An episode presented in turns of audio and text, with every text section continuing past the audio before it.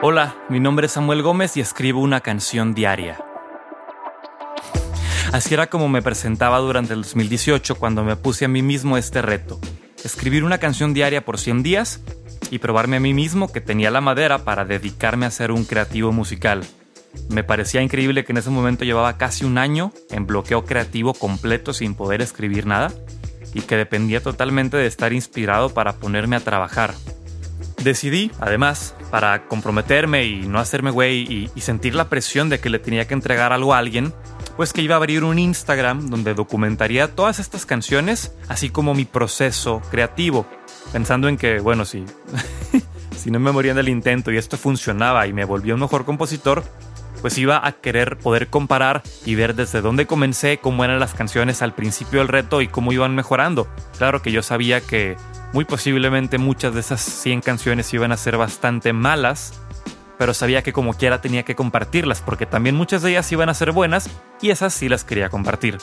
Total, estaba aprendiendo a confiar como en mis propios procesos.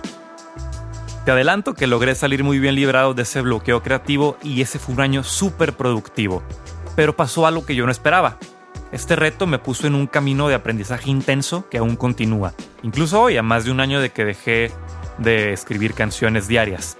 Y es que estar constantemente en un estado de flow creativo y toda el hambre que me dejó este reto de crear, de conectar, de compartir lo que estaba aprendiendo, eventualmente me llevaron a, a querer llevarlo más lejos y comenzar este podcast porque durante este proceso de retarme a mí mismo a salir de la zona de confort y de encontrar mi voz y qué quería decir y cómo decirlo y cuáles eran las técnicas para hacer hooks melódicos, toda esta teoría musical que yo ya conocía pero nunca había puesto tanto en práctica y tan seguido y día con día obligarte a encontrar eh, ideas y algo que decir e inspiración en los lugares donde usualmente no buscarías, me hicieron aprender mucho sobre mí mismo, pero fue porque me coloqué en un lugar difícil para darme de topes con tal de aprender. Y es que pasa algo.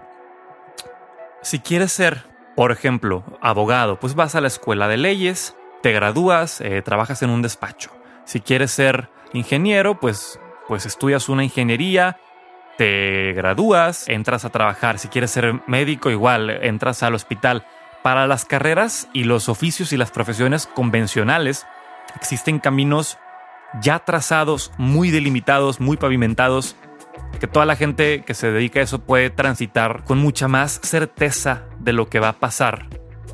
Y en cambio en las artes creativas, en la música, siendo un medio en constante cambio y más ahora con la tecnología digital, pudiera parecer que no hay caminos establecidos, porque no los hay, eres, eres tú solo en la jungla, así como como en la película de El Dorado, ¿no? Cuando dice, hay que seguir la senda, la senda que abriré. Y va y con el machete y corta unas ramas y se caen, pero detrás hay piedra, entonces pues no hay camino y tienes que irte por otro lado y tienes que seguir buscando tu propia senda, tu propia ruta. Porque la industria musical a veces es eso. Es una jungla sin ley, un laberinto donde las reglas cambian y, las paredes se mueven todo el tiempo y nadie sabe realmente lo que está haciendo y solo esperan lo mejor y que alguien los descubra pero tú y yo sabemos que la única manera de lograr que algo pase es provocando que pase. Pero bueno, ¿cómo hacemos que pase? Si no hay un camino establecido, yo apenas estoy comenzando a recorrer cómo me preparo para lo que viene, cómo provoco que las cosas pasen.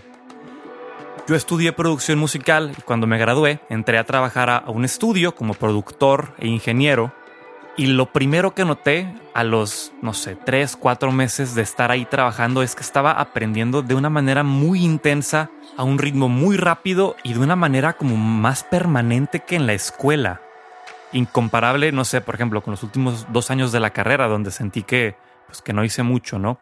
Y entendí que no hay punto de comparación entre el hacer las cosas contra estudiar cómo se hacen. Porque ya estar allá afuera, con clientes a los que les tienes que cumplir en el deadline y con un estándar de calidad y que si la riegas, pues, pues, pues, no la puedes regar, tienes que hacer que funcione. Es la mejor escuela que puede haber. Entonces, ¿cómo provocas que pasen las cosas o cómo aprendes de la mejor manera a hacer las cosas? Pues haciéndolas. Y cuando entendí esto, me dediqué casi todo ese mismo año de las canciones a ponerme en situaciones que me enfrentaran con cosas nuevas y a decir que sí a casi cualquier proyecto. Musicalicé cortometrajes, hice teatro musical, hice diseño sonoro para obras, fui maestro de música en muchos lugares, eh, hice partituras para shows en vivo, fui director musical, arreglista, músico de sesión y hasta músico de tour. Es más, hasta fui locutor de radio. Creo que ahí fue cuando confirmé esta pasión por comunicar. Ahora, yo todavía no soy un experto en muchos de estos temas, mucho menos un gurú.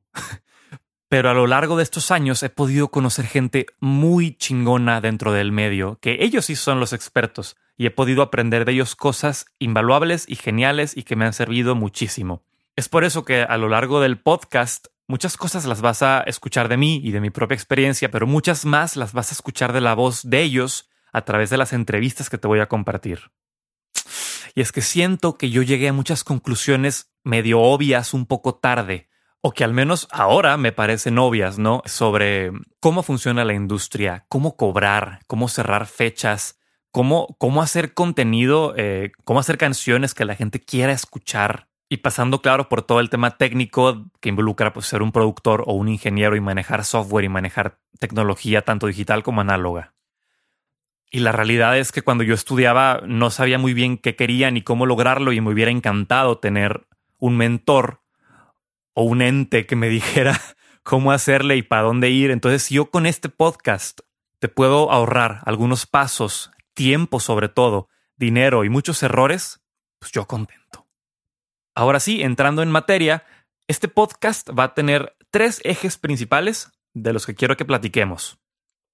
Primero, la canción como forma de arte. O sea, cómo lograr escribir mejores canciones y, muy importante, cómo desarrollar la habilidad de aterrizar ideas al papel y materializarlas. Punto número dos. Entender qué está pasando en la industria musical hoy para poder predecir qué va a pasar mañana y ser de los primeros en llegar. Y punto número tres, compartirte herramientas accionables y usa cosas súper puntuales para que puedas vivir de la música sin morirte de hambre en el intento, ¿no? Como, como nos decían antes, que si eres músico te vas a morir de hambre. Sobre este mismo punto creo que es importante también hablar sobre mindset. ¿Cuál es la mentalidad correcta con la que tienes que salir y abordar tu profesión? Cada audición, cada concierto, cada sesión de estudio, y por otro lado, también no hay mucha gente allá afuera que te hable abiertamente de dinero. De dinero ni de procesos.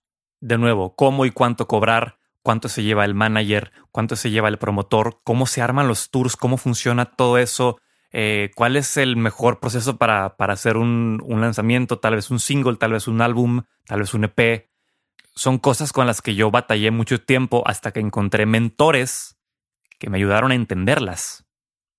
Mi intención final con este podcast busco inspirarte a crear y seguir tu pasión, porque realmente creo que vivimos en el mejor momento para dedicarse a la música y que justo nuestra generación puede empujar las fronteras de lo que se está haciendo en la escena actualmente.